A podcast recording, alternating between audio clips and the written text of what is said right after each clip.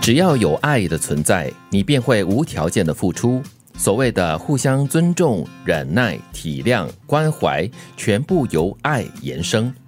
刘天王是一个充满爱的天王，嗯，可以感觉到他在生活中、在事业打拼的过程中，都是以爱来作为所有的努力的方向。爱他的家人，爱他的朋友，爱他的影迷、歌迷，嗯，还有他的团队，嗯，很重要。他就说到了所谓的互相尊重、忍耐、体谅、关怀，哈，呃，这些我要做到的话，还真是很难。所以如果没有这个爱，而且是由衷。发出来的爱的话，还真的是很难假出来。嗯，人跟人之间的关系，我觉得互相尊重这件事情呢，是一个很基本的东西。嗯，就是因为我们往往呢会进入一个或者说陷入盲点，我们常常会以自己为重心，我们常常会觉得自己想的比较透彻，我们常常会觉得自己才是对的。嗯，所以要互相尊重，然后忍耐、跟体谅、跟关怀，真的是一个境界，不容易做得到。就如我们不久前讲的这个胸襟的问题，嗯，我觉得具有。一定的胸襟的话，可能就可以包含所有的尊重、忍耐跟体谅，就可以包容很多东西了。嗯，很多时候我们都会以上对下、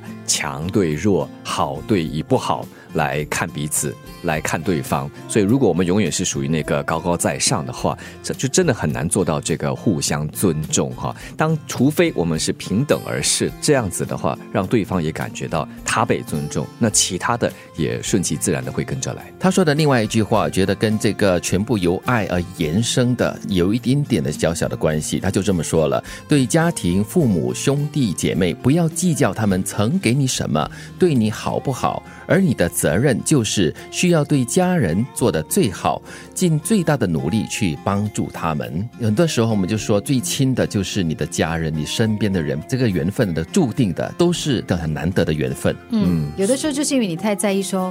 我对他很好，可是他对我不好，嗯，然后你可能就会心里呢开始产生一种不平衡的感觉，嗯，然后你就会不快乐，甚至你可能在下一次就是有什么家庭的问题的时候呢，你就会以那个为基础来回应，嗯，所以他所说的不要计较，还真是哈，除非我我觉得啦，只要是家人的话。应该大多数都是不会来占你太大的便宜，或者是来害你。所以在这样的情况之下，不要计较这样的一个观念是很重要的。不然的话，就真的是没完没了。算计的太多的话，那就和你一般的朋友。呃，认识的人没什么两样，但是人心是肉做的嘛，很多时候就是说你没有办法对每一个人都是同等的付出，嗯，所有的关注啦或者是爱，所以有些呃兄弟姐妹他们之间就会对父母给予的爱会有一点点小小的计较，哎，为什么你对哥哥特别好，为什么你对妹妹特别好之类的？但是正如你刚才所说了嘛，因为既然是一家人是兄弟姐妹，这就是一个缘分，那我觉得就珍惜这个缘分，就不要去计较太多，只要自己不是真的是被害被损的太大。虽然很难，因为我曾经听过一个呃朋友分享哦，他们家里就有一位算是他的其中一位亲人了，好像小时候是苦过来的，然后自己后来长大之后呢，靠自己读书赚钱，非常成功。可是后来家里的长辈啊，就是到最后的阶段的时候呢，都是他陪在身边的。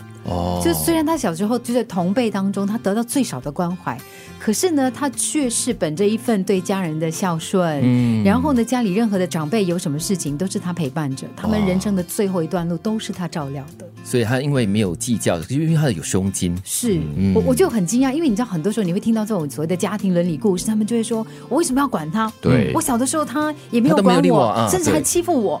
可是那个人他完全放下来。”我好佩服，我觉得他真的是很释怀。我就看过一部电视剧，这个女生从小到大，因为两个哥哥都被母亲特别善待，而她在她父母亲的眼里总觉得好像自己不是他们生的，所以一直耿耿于怀，一直到大，跟她的家人的关系、跟父母亲关系非常脱离。但是这就影响到了她的个性，她对人与人之间的关系，一直到她真正的放下了、释怀了，她整个人也改变了。对，而且她又赢回了整个家庭的爱。所以，与其一直在那里抗争、计较，为什么他们比较好，为什么你对我不好？既然是家人的话，我们尽量做到可以包容这一切。对家庭、父母、兄弟姐妹，不要计较他们曾给你什么，对你好不好。而你的责任就是需要对亲人做到最好，尽最大的努力去帮助他们。只要有爱的存在，你便会无条件的付出。所谓的互相尊重、忍耐、体谅、关怀，全部由爱延伸。